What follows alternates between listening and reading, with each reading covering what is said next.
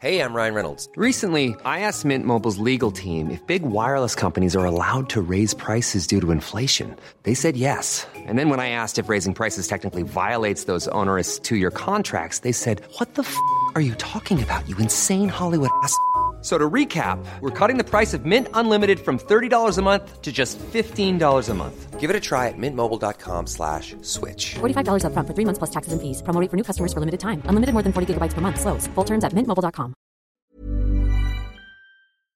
Esto es República H, la información más importante de lo que pasa en el interior de la República, con el punto de vista objetivo, claro y dinámico de Blanca Becerril. ¿Qué tal? Muy buenas tardes, son ya las 12 horas, el mediodía de este lunes, este lunes 14, eh, perdón, 14, 13 de julio del año 2020 a nombre de todo el equipo que hace posible este esfuerzo y por supuesto de su titular Blanca Becerril a quien le enviamos un enorme abrazo. Le saluda esta tarde su servidor Isaías Robles eh, pidiéndole que nos acompañe a partir de ese momento y hasta la una de la tarde con toda la información, lo más relevante que se ha generado en las últimas horas a nivel de los estados tomando en cuenta por supuesto la línea que siempre ha seguido este informativo de dar importancia a lo que está ocurriendo en el interior de la República. Sin mayor preámbulo, mi nombre es Isaías Robles y le permito presentar un resumen de lo más importante. Esto es lo que usted debe saber para estar perfectamente bien enterado. En resumen. La Secretaría de Salud informó que en México se alcanzaron 299.750 contagios de coronavirus y 35.006 muertes, con lo cual nuestro país se colocó como el cuarto lugar del mundo en muertes por COVID-19, solo por detrás de Estados Unidos, Brasil y Reino Unido. La Universidad Johns Hopkins de los Estados Unidos reporta que a nivel internacional ya suman 12.970.000 contagios y más de 569.000 muertes. El secretario de Hacienda Arturo Herrera informó que dio negativo a una nueva prueba de coronavirus, por lo que este lunes se reincorporó a sus actividades normales. El gobierno de la Ciudad de México presentó una lista de las 34 colonias con mayor número de casos de COVID-19, a las cuales se les otorgará atención prioritaria para frenar la propagación del virus. En su conferencia de prensa matutina, el presidente Andrés Manuel López Obrador reiteró su respaldo al subsecretario de Prevención y Promoción de la Salud, Hugo López Gatel, y le pidió presente un informe total sobre la situación del coronavirus en los 32 estados del país. Por otro lado, el presidente López Obrador anunció una nueva gira de trabajo para esta semana, la cual contempla que los días miércoles, jueves y viernes visitará los estados de Guanajuato, Jalisco y Colima. El director general de Banobras, Jorge Mendoza Sánchez, informó que el gobierno federal ya tiene una oferta para la compra del avión presidencial por 120 millones de dólares. Hemos ya recibido ofertas de compra para el avión presidencial y para el avión Gulfstream 550. Estas aeronaves son reconocidas como las dos de más alto valor en la lista de las aeronaves disponibles para la venta. En cuanto al avión presidencial, hemos recibimos una oferta en abril. Este proceso está en curso. Recibimos una oferta por 120 millones de dólares, que es aproximadamente 2.697 millones de pesos. La oferta es en efectivo y también parte en equipo médico, pero por razones de confidencialidad en esta etapa del proceso no podemos dar mayores detalles. La nota del día.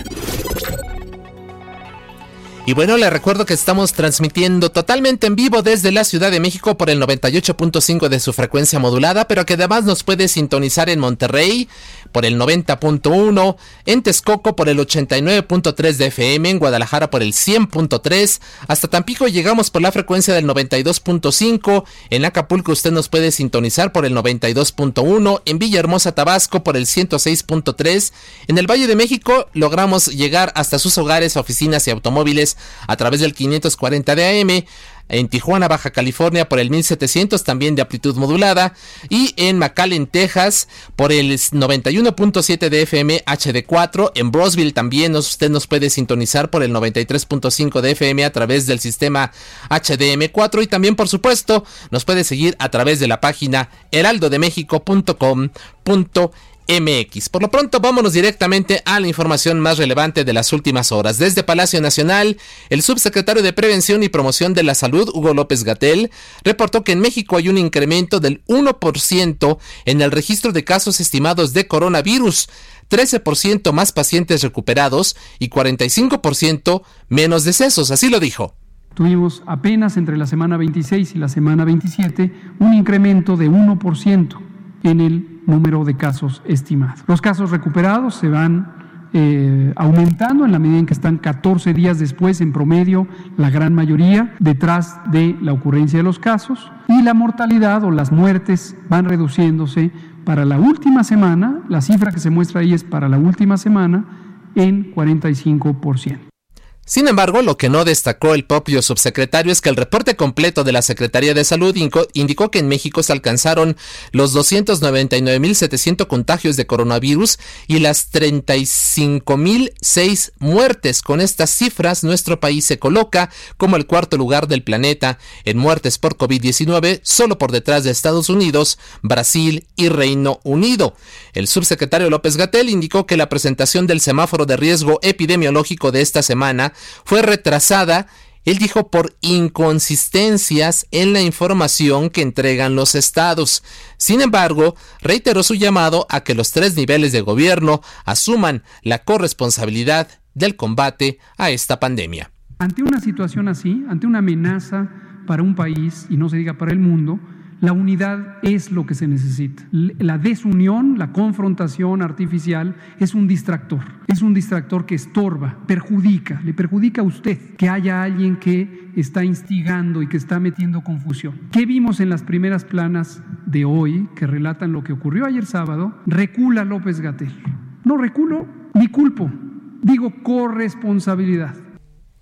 Y bueno, pues es que sí, efectivamente hubo un reclamo, hubo una rectificación del propio subsecretario, quien en un intento desesperado por eh, deslindarse de cualquier responsabilidad, pues ahora culpa a los gobiernos estatales de lo que está ocurriendo con el número de contagios y de muertes. Ayer pues ya lo dijo, bueno, ya este, mejor vamos a hablar de corresponsabilidad. Y, y es que también durante su mensaje dominical, el presidente López Obrador aseguró que la pandemia en nuestro país va a la baja, ya que únicamente en nueve estados, dijo, hay incremento en el número de contagios. La conclusión es de que la pandemia va a la baja, que está perdiendo intensidad. Se hizo una presentación y de los 32 estados, solo en 9 hay eh, incremento en contagios. De 32 estados, en 9 está eh, creciendo. Ya en 23 estados de la República hay una disminución, va a la baja. Bueno, pues es lo que dijo ayer el presidente López Obrador. Cabe destacar que hace unos cuantos minutos en estos mismos micrófonos ante Adela Micha, en Me lo dijo Adela, el gobernador de Querétaro, Francisco Domínguez, demandó investigar quién está fallando, pues él dijo diariamente los gobernadores envían reportes en una plataforma que se retroalimenta con datos del Seguro Social. Esto pues luego de que el sábado, como le comentaba López Gatel, culpó a los gobernadores de inconsistencias en las cifras. Dijo él que eh, es necesario tener una reunión con el secretario de salud, Jorge Alcocer, lo dijo el gobernador Domínguez, eh, debido a que pues efectivamente eh, dice no hay manera de que hubiese fallas debido a que los gobernadores diariamente le enviamos las cifras concretas de lo que está ocurriendo en cada una de las entidades. También el gobernador de Querétaro dijo me gusta hacer política en la mesa, no me gusta pelear. Esto al destacar la necesidad de encontrar puntos intermedios y dijo que el próximo viernes buscará reunirse con el presidente López En el marco de su gira por esa entidad. Esta mañana, precisamente, el, el primer mandatario reiteró su respaldo al subsecretario López Gatel por su trabajo durante la emergencia sanitaria y anunció que le pedirá un informe total sobre la situación en cada una de las entidades del país.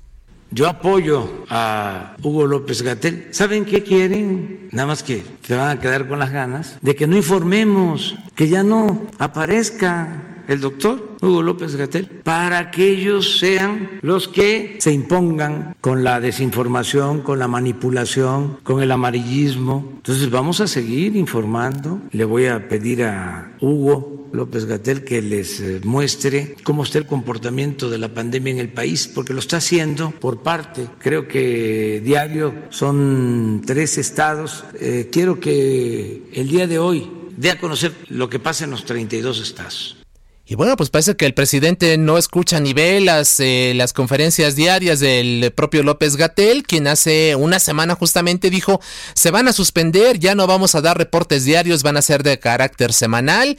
Entonces, bueno, pues no es que los medios estén obligando al funcionario a no dar información, de hecho nosotros lo que estamos pidiendo es justamente mayor transparencia, oportunidad y sobre todo calidad en esta información para saber exactamente cuál es la situación en la que se encuentra el país. Sin embargo, pues dice que el presidente que son los medios los que estamos obligando a que el subsecretario López Gatel ya no salga, nada, nada más lejano a la realidad. López Obrador reiteró que en 23 estados de la República ya está estable la pandemia o está bajando y esa, dijo, es una buena noticia. A pesar de los pesares, va perdiendo fuerza la pandemia. Afortunadamente, regresé de el viaje a Washington y el viernes me reuní con el sector salud eh, para recibir el informe de cómo vamos en cuanto a la pandemia y solo en nueve de los 32 estados hay incremento en el número de infectados, de casos. En 23 estados ya o está estable o está bajando y bueno, el presidente también dio detalles de, las, de la gira que realizará esta semana por varios estados del país. Vamos a estar aquí mañana en la reunión de seguridad y en esta conferencia de prensa y miércoles, jueves y viernes vamos a llevar a cabo la reunión de seguridad y también la conferencia de prensa en Guanajuato, en Jalisco y en Colima, miércoles, jueves y viernes. Y también esta mañana desde Palacio Nacional, el director general de Banobras, Jorge Mendoza, informó que el gobierno ya tiene una oferta para la compra del avión presidencial. Hemos ya recibido ofertas de compra para el avión presidencial y para el avión Gulfstream 550. Estas aeronaves son reconocidas como las dos de más alto valor en la lista de las aeronaves disponibles para la venta. En cuanto al avión presidencial, hemos recibimos una oferta en abril. Este proceso está en curso. Recibimos una oferta por 120 millones de dólares, que es aproximadamente 2.697 millones de pesos. La oferta es en efectivo y también parte en equipo médico, pero por razones de confidencialidad, en esta etapa del proceso no podemos dar mayores detalles. Recorrido por el país.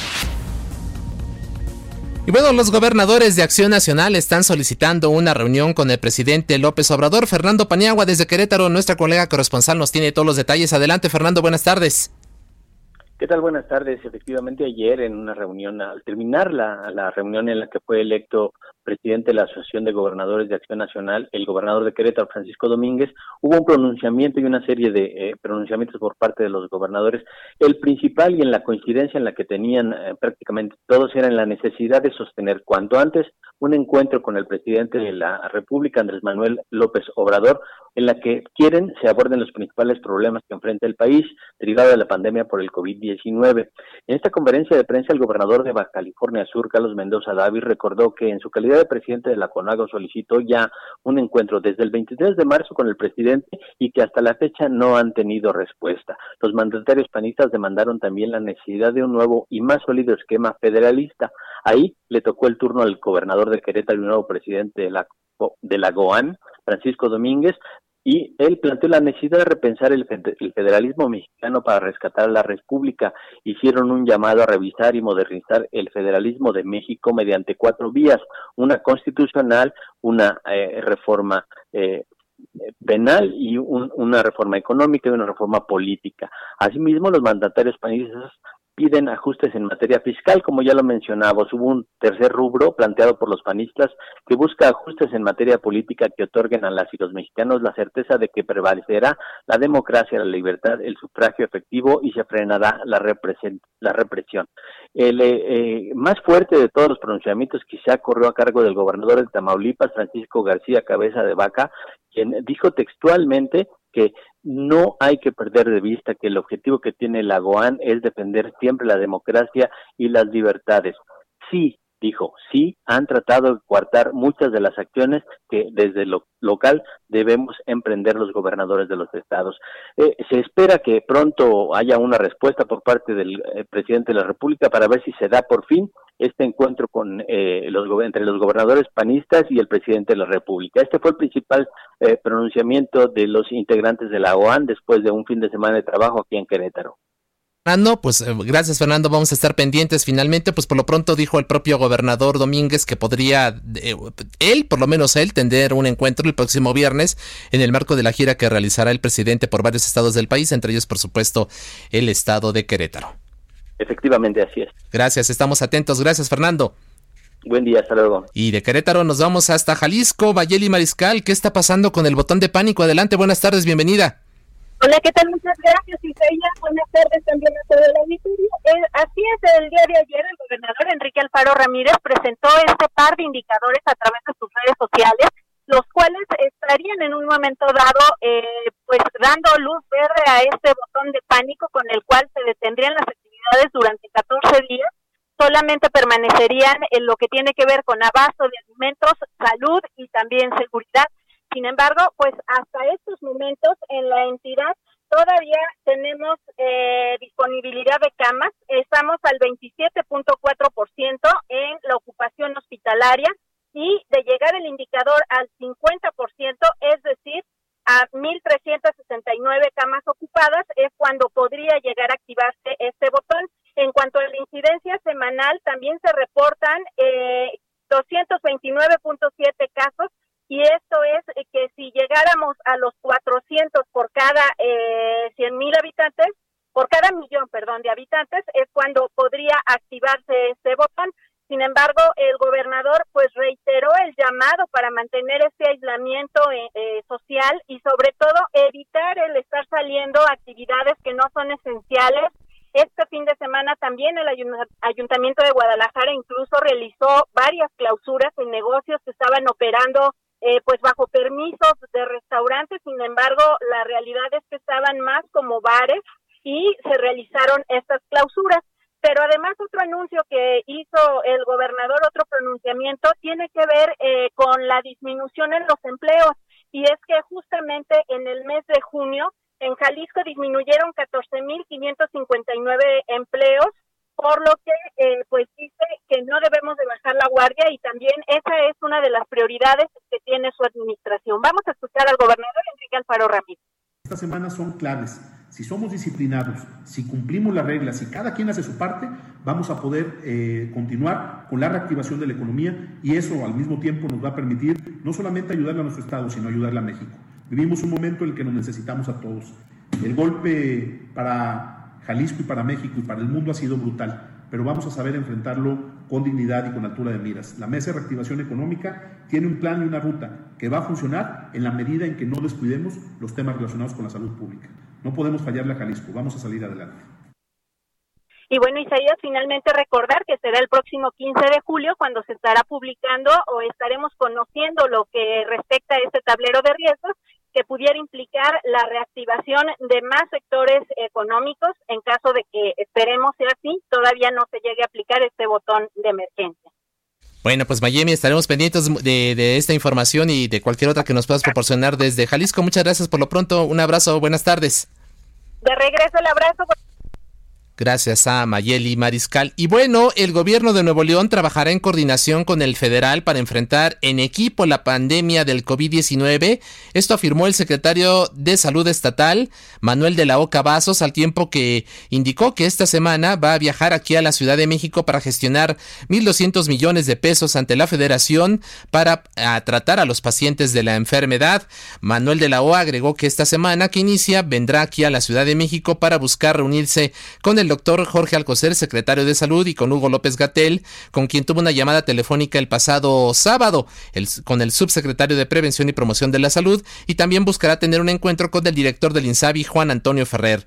El propósito de su viaje, dijo, es gestionar recursos para atender a los pacientes de COVID-19, porque se requieren, dijo, 1.200 millones de pesos para terminar la atención a los pacientes este año y 600 millones para los próximos tres meses, ya que dijo el recurso estatal se está agotando. Necesitamos recursos adicionales. La salud no tiene precio, pero tiene un costo. Y alguien dijo lo tiene que pagar. El titular de salud de Tamaulipas, de perdón, de Nuevo León, informó que cada día se saturan más los hospitales públicos y privados de la entidad, pues hay ya 1.243 pacientes internados, la cifra más alta desde que, se, de la que se tiene registro cuando el primero de julio apenas había 285 hospitalizados, es decir, hay 4.3 veces más ocupación hospitalaria de la que había hace apenas dos semanas. También reportó que ayer hubo 613 nuevos contagios de COVID para llegar a 19.357 casos, al tiempo que hubo 14 nuevas defunciones para totalizar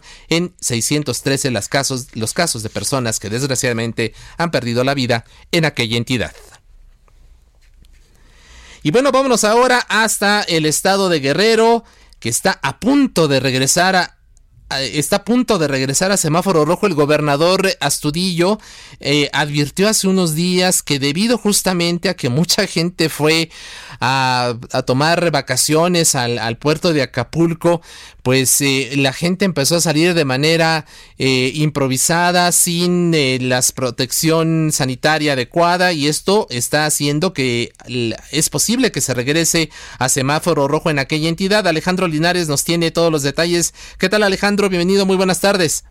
Isaías, ¿cómo estás? Te saludo con muchísimo gusto. Un saludo también a todo el auditorio. En efecto, hay preocupación en el estado de Guerrero porque el gobernador del estado, Héctor Astudillo Flores, advirtió que si los contagios por COVID-19 no se detienen, podría la entidad volver al semáforo de color rojo. El mandatario estatal aseguró que si la movilidad tampoco se reduce, será muy lamentable este retroceso, ya que costó mucho trabajo cambiar a color naranja. El titular del Ejecutivo dijo que luego de la reapertura de algunas actividades, la mayor parte de contagios se concentra en municipios como Acapulco, Chilpancingo y Cihuatanejo. Si te parece, Isaías, escuchamos parte de lo que dice el gobernador Héctor Astudillo Flores.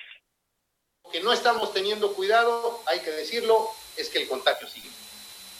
Y entonces, si el contagio se sigue incrementando, nuestro, eh, nuestra posibilidad de que de semáforo naranja que estamos a semáforo rojo es una posibilidad muy amplia. Eh, yo creo que vale la pena volver a hacer estos comentarios necesarios, importantes en esta eh, comunicación muy breve, muy concreta. Estamos en una situación en donde necesitamos la colaboración de, de todos, necesitamos más colaboración.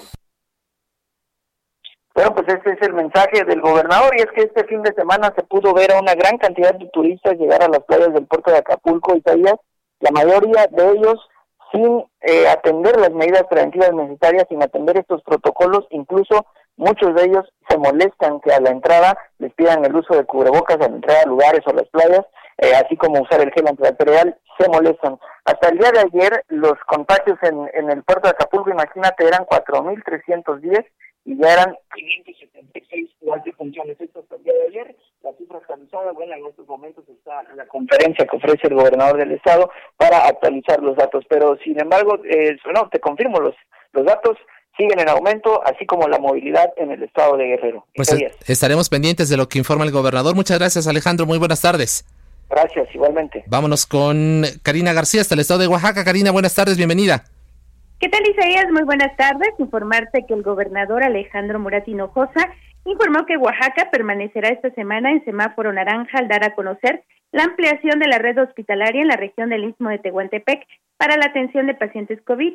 El mandatario estatal dio a conocer dos acciones específicas. Señaló que en las regiones del Istmo de Tehuantepec y la cuenca del Papaloapan, en donde se han registrado un mayor número de contagios por COVID-19, se redoblarán los esfuerzos Además, se extenderá la red hospitalaria en la región del Istmo en el Hospital de Especialidades de Juchitán de Zaragoza, en donde pasará de 25 a 42 camas para la atención de pacientes COVID-19. Comentarte que de acuerdo a los servicios de salud de Oaxaca, la entidad registró al menos 127 nuevos contagios y 7 nuevos decesos, lo que suma un total de 7.736 casos confirmados y 736 defunciones. Finalmente te comento, Isaías, que por segunda ocasión el hospital de Juchitán de Zaragoza pues, cerró sus puertas debido al brote de COVID que se registra entre personal médico y que ha afectado a por lo menos 290 de 385 trabajadores de salud. Es un reporte que te tengo. Muchas gracias, Karina. Estamos pendientes. Hacemos una pequeña pausa. Volvemos. Estamos en República H, el espacio de Blanca Becerril en el, el Heraldo Radio.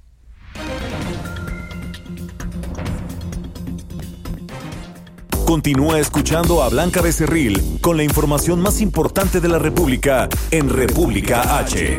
Regresamos. Estamos de regreso con la información más importante de la República en República H con Blanca Becerril, transmitiendo en Heraldo Radio. En resumen. El Instituto Oaxaqueño de Atención al Migrante entregó a familiares los cuerpos de personas fallecidas por COVID-19 en Estados Unidos originarias de ese estado. Después de que aumentaran los contagios y los decesos por coronavirus en Chihuahua, el diputado local del PRI, Omar Bazán, exhortó al gobierno de México que declare en estado de emergencia a Ciudad Juárez. La senadora de Morena, Nestora Salgado, confirmó que ya fue dada de alta tras haber sido hospitalizada por COVID-19. Médicos y enfermeras de la Clínica 45 del IMSS en San Luis Potosí protestaron esta mañana en demanda de mejores condiciones para atender a pacientes de COVID-19. Un hombre impactó su automóvil contra la entrada del área de atención médica continua de la Unidad Médica Familiar número 13 del IMSS en Tuxtla Gutiérrez, Chiapas, ante la desesperación y la exigencia de atención médica para su hija, que presentaba un fuerte dolor abdominal. La Secretaría de Agricultura y Desarrollo Rural reportó que entre enero y mayo de 2020, el superávit de la balanza comercial de productos agroalimentarios aumentó 11.34% en comparación con el mismo periodo del año pasado. Entrevista. Se encuentra en la línea telefónica de República H el espacio de Blanca Becerril, Octavio Pedrosa, quien fue senador de la República durante el periodo 2012-2015. Eh, don Octavio, ¿qué tal? Bienvenido, muy buenas tardes, gracias por aceptar nuestra llamada. Isaías, muchas gracias. Al contrario, es un privilegio para tu servidor poder estar en este espacio de comunicación tan importante en todo el país. Platíquenos, ¿cuál es la situación política que vive en estos momentos el estado de San Luis Potosí? Pues mira, San Luis Potosí, como todo el país, vive hoy un escenario de gran complejidad, producto de una serie de factores que han hecho que nuestro México querido viva momentos como nunca los había vivido en materia de salud, la economía devastada en su peor momento, la inseguridad, la violencia. Y San Luis Potosí, pues no es la excepción. En nuestro estado hemos vivido en los últimos meses situaciones muy complejas pero nada que los potosinos no sepamos superar y no tengo la menor duda de que pronto lo vamos a hacer. Así es. Eh, políticamente, rumbo a las elecciones del año entrante, ¿cómo, cómo analizaría usted el diagnóstico? ¿Cuál es el diagnóstico de usted de lo que está viviendo esta entidad? En San Luis Potosí hoy se vive una circunstancia muy interesante, porque en el escenario político previo al proceso electoral del 2021, los números se están moviendo día a día. Hoy podemos eh, con gran satisfacción eh, compartir con todo el auditorio que el Partido Acción Nacional en los últimos meses ha logrado cruzar este punto de inflexión, esta curva con Morena, que ha sido un partido que durante los últimos meses mostró preferencias electorales, pero que resultado de este escenario tan complicado que se está viviendo eh, y ha derivado en una pérdida de la confianza en lo que se está haciendo a nivel nacional, Hoy con gran expectativa vemos que para el 2021 nuestro partido, el Partido Acción Nacional, yo milito en él desde hace 25 años, tiene altas probabilidades de que nuestro Estado se recupere y recobre el rumbo, ese rumbo que lamentablemente en los últimos años hemos dejado eh, por, por otra vía y vemos con gran expectativa eh, el escenario de desarrollo, de crecimiento del, rehacer un tejido social que se ha venido deteriorando. El año que viene será un año trascendental para México, son más de 3.500 cargos los que se elegirán en San Luis Potosí, además de la gubernatura, elegiremos alcaldías, Congreso local y desde luego los diputados federales que componen la Cámara eh, Nacional, la Cámara de, Diputados. Así es. ¿Cómo valoraría usted la gestión del eh, gobernador Juan Manuel Carreras? Bueno, yo creo que el gobernador ha hecho su esfuerzo, ha dado una muestra de responsabilidad y ha trabajado para sacar a San Luis Potosí adelante. Sin embargo, tampoco podemos dejar de mencionar que hay asignaturas pendientes. San Luis Potosí es un estado muy diverso, con zonas de alto desarrollo, como son las zonas conurbadas en torno al municipio de la capital, en donde el crecimiento industrial ha sido notorio en los últimos años, pero no hemos visto lo mismo en todas las regiones del estado. San Luis Potosí es un crisol de regiones, es un mosaico de potencialidades, la Huasteca Potosina tiene mucho por dar todavía, tenemos que impulsar el, desarrollo en las zonas más marginadas, un importante porcentaje de la población de esta región es indígena y todavía vive en condiciones de pobreza. Eh, el gobernador ha hecho su esfuerzo, lamentablemente no vemos un escenario nacional propicio para el desarrollo armónico de todo nuestro estado, los recursos no son suficientes. Eh, me parece que también hay grandes temas eh, para atender en los próximos meses, en los próximos años, para buscar que el crecimiento sea equilibrado en todo nuestro estado. Así Yo creo que pese a ese enorme esfuerzo que se ha hecho, todavía hay muchas cosas por hacer y veo con expectativa muy promisoria que podrán darse en los próximos años. ¿Cómo ve usted ahora la cuestión interna, la, la, contienda interna en Acción Nacional eh, rumbo precisamente a la elección del candidato a la gubernatura? Bueno, debo de partir de establecer que siempre seremos muy respetuosos de los tiempos legales, de los tiempos electorales, lo que nos marca tanto la ley estatal electoral como las propias normas estatutarias de nuestro partido, pero, pero también es un derecho natural expresar nuestras legítimas aspiraciones para contender, para buscar eh, ser merecedores de la distinción de ser candidato por nuestro partido Acción Nacional, el PAN está haciendo un esfuerzo para hacerle frente al proceso del 21 en las mejores condiciones de armonía, de unidad. Hemos aprendido de las lecciones del pasado cuando no hemos sido unidos como un bloque monolítico, eh, no hemos tenido buenos resultados. Por eso hoy nuestra gran apuesta es a que sumemos en una alianza con la ciudadanía y volver a rescatar esa confianza que los potosinos históricamente han depositado en el PAN. No tengo la menor duda de que todos eh, contribuyendo con una gran dosis de generosidad, de humildad, de responsabilidad, para entender que los adversarios políticos están afuera y no adentro de nuestro partido. Sabremos construir escenarios de, de concordia, para poder presentarle a los ciudadanos nuestras mejores opciones, las más competitivas, las que tengan verdaderas posibilidades, reales posibilidades de ganar en las elecciones del, 2021. Así es. Eh, finalmente, don Octavio Pedrosa, en caso de ser usted beneficiado con la candidatura de Acción Nacional a la gubernatura de San Luis Potosí, ¿cuáles, eh, digamos, los elementos fundamentales de su oferta política para eh, la población de ese estado? Yo lo resumiría como ese desarrollo equilibrado del que hablaba.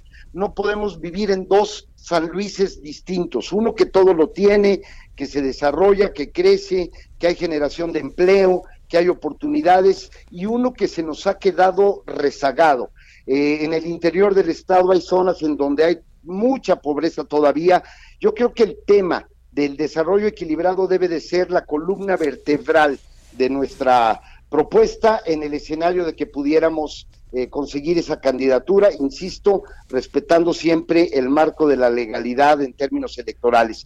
Y trabajar por San Luis, trabajar para que haya infraestructura, para que haya desarrollo, empleo, oportunidades para los jóvenes. Las mujeres potosinas han sido siempre un ejemplo y no tengo la menor duda de que todos con una visión de futuro, con una visión de un Estado moderno, haremos de San Luis Potosí nuevamente un referente nacional. Así es. ¿Cuándo finalmente tendremos ya la, emisión de la convocatoria del PAN para elegir al, candidato a la gubernatura?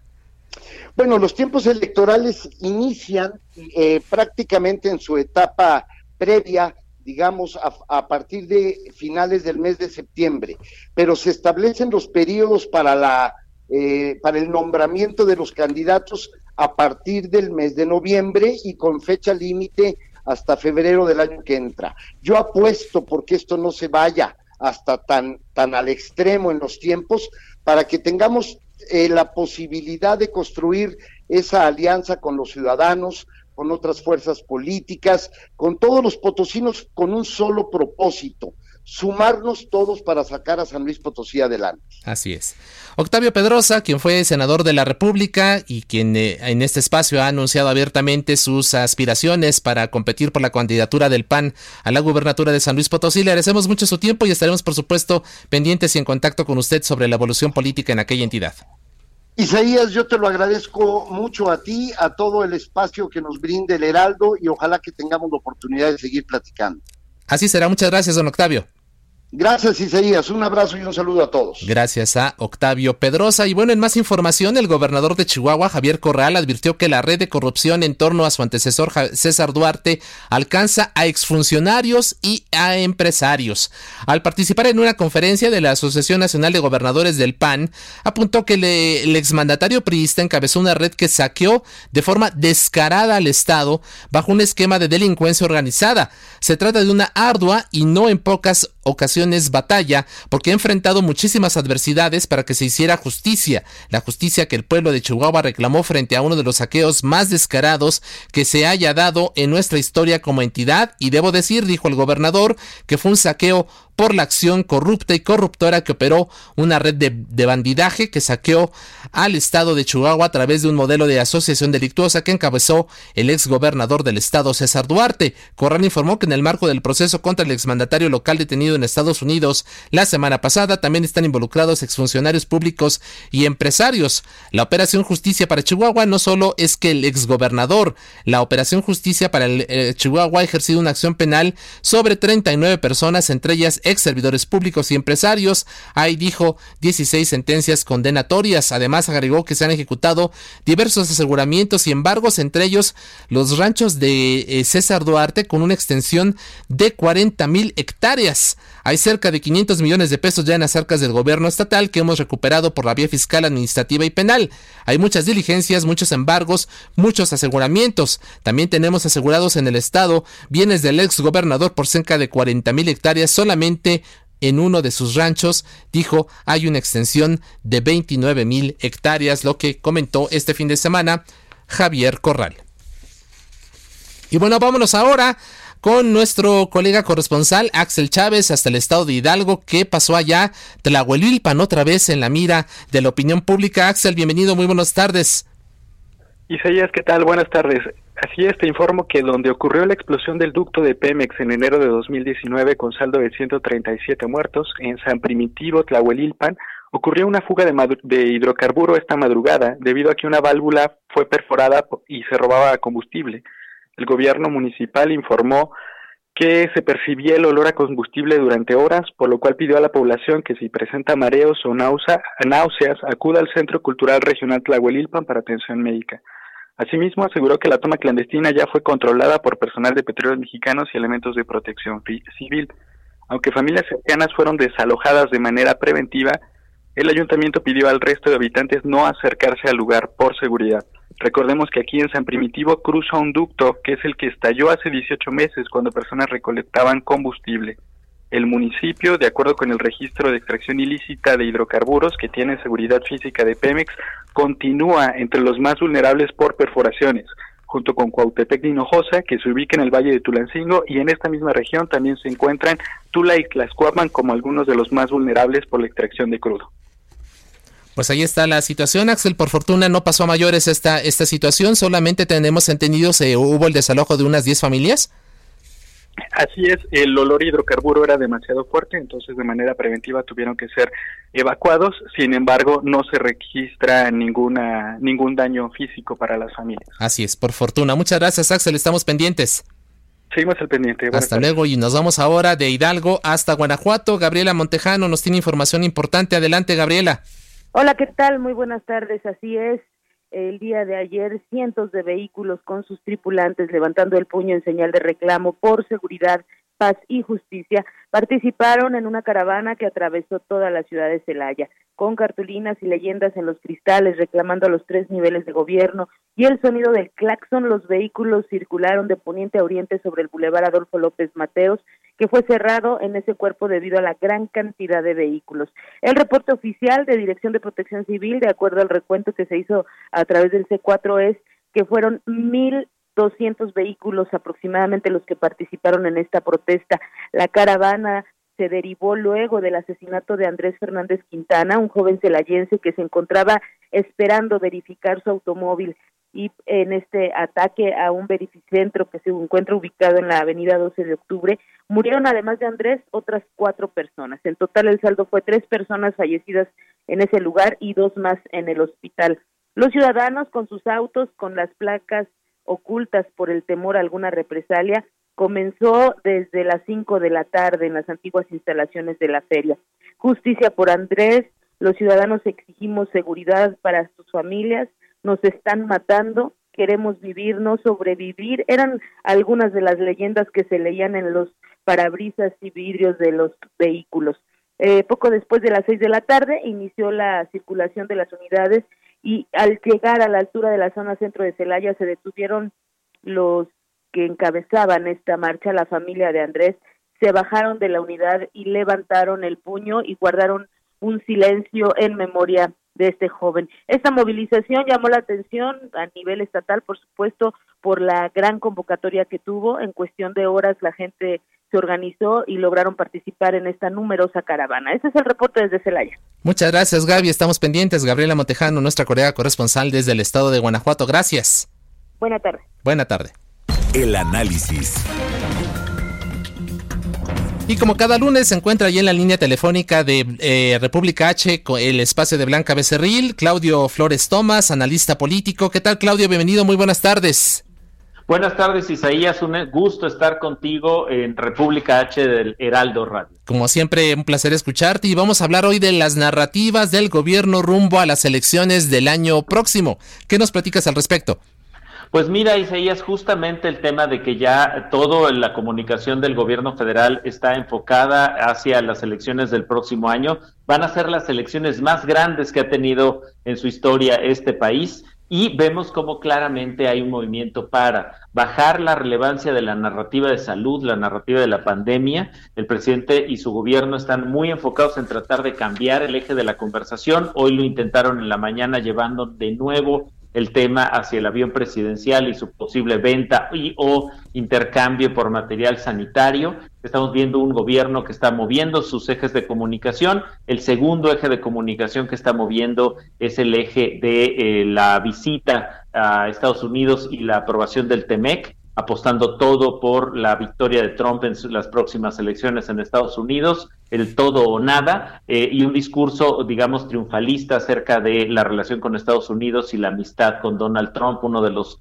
eh, presidentes que más ha criticado a las y los mexicanos, Isaías. Y en el tercer eje, el último eje, todo el asunto de corrupción. Ya estamos viendo cómo eh, se anuncia el tema de Emilio Lozoya, César Duarte, dicen que llega también Tomás Herón, eh, viene una era de persecución de la corrupción del gobierno de eh, Enrique Peña Nieto y me parece que eso va a ser muy importante para relanzar la comunicación del gobierno federal con miras a las elecciones del 2021. La gran pregunta que hay aquí es cuántos votos eh, le ganará a Morena o al gobierno actual para mantener el control de la Cámara de Diputados y del Poder Legislativo, poner al primer expresidente mexicano tras las rejas eh, hipotéticamente, si eso sucede, habrá que ver el impacto en los votantes, en la intención de voto y, por supuesto, en la aprobación presidencial, que está muy conectada con el desempeño que vaya a tener Morena en las próximas elecciones, Isaías. Así es, Claudio. Eh, de entrada, ¿cómo evaluarías tú este intento, como tú bien lo comentas, de cambiar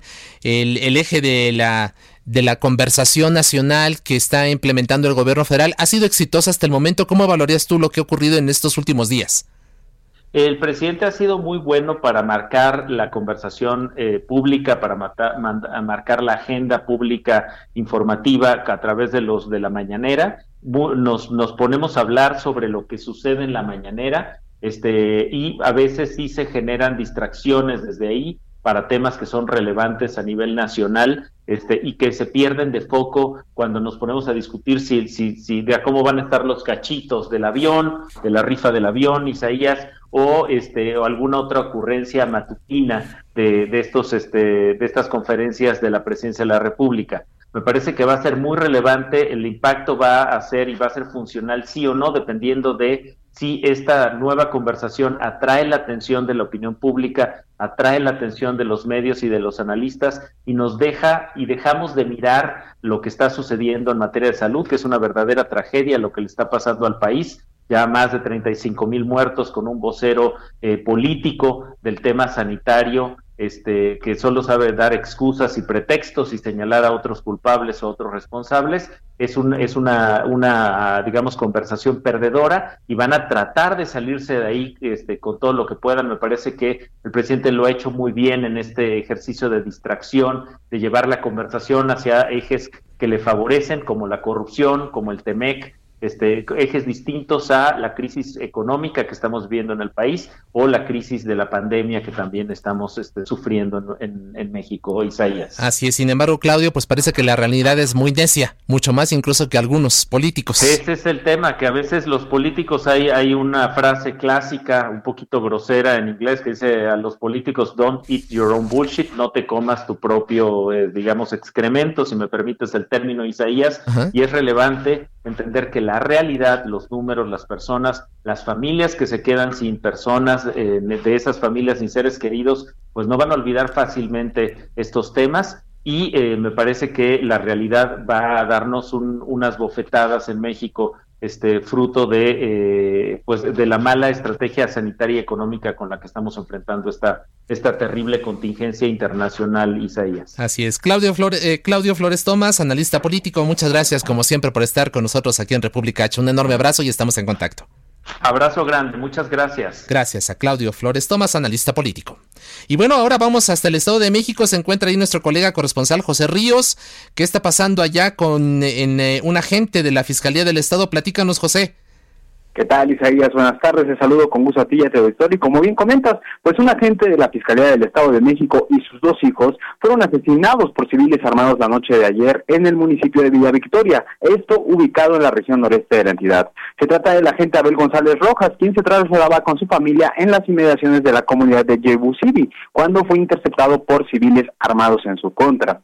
De acuerdo con las investigaciones de la corporación, el mando se encontraba en su día de aseto, cuando fue interceptado por los sujetos armados quienes, de acuerdo con las indagatorias, posiblemente se encontraban esperando a la víctima desde hace un día. Cabe destacar, Isaías, que bueno, pues en el lugar se encontraron este casquillos de armas de alto poder y de uso exclusivo del ejército, por lo que, pues bueno, hasta el momento, pues las indagatorias eh, están vinculando esta situación con grupos armados. Cabe destacar también que los menores resultaron lesionados del ataque y momentos después perdieron la vida cuando eran trasladados al centro médico de la región.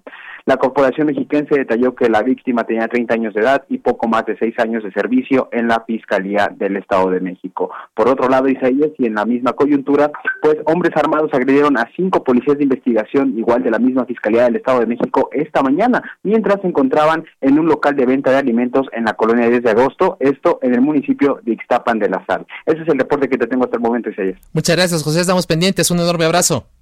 Seguimos pendientes. Gracias. Y ahora nos vamos hasta Pachuca, hasta Pachuca con nuestro colega corresponsal Ignacio García. ¿Qué nos platicas, eh, Ignacio? Bienvenido, muy buenas tardes.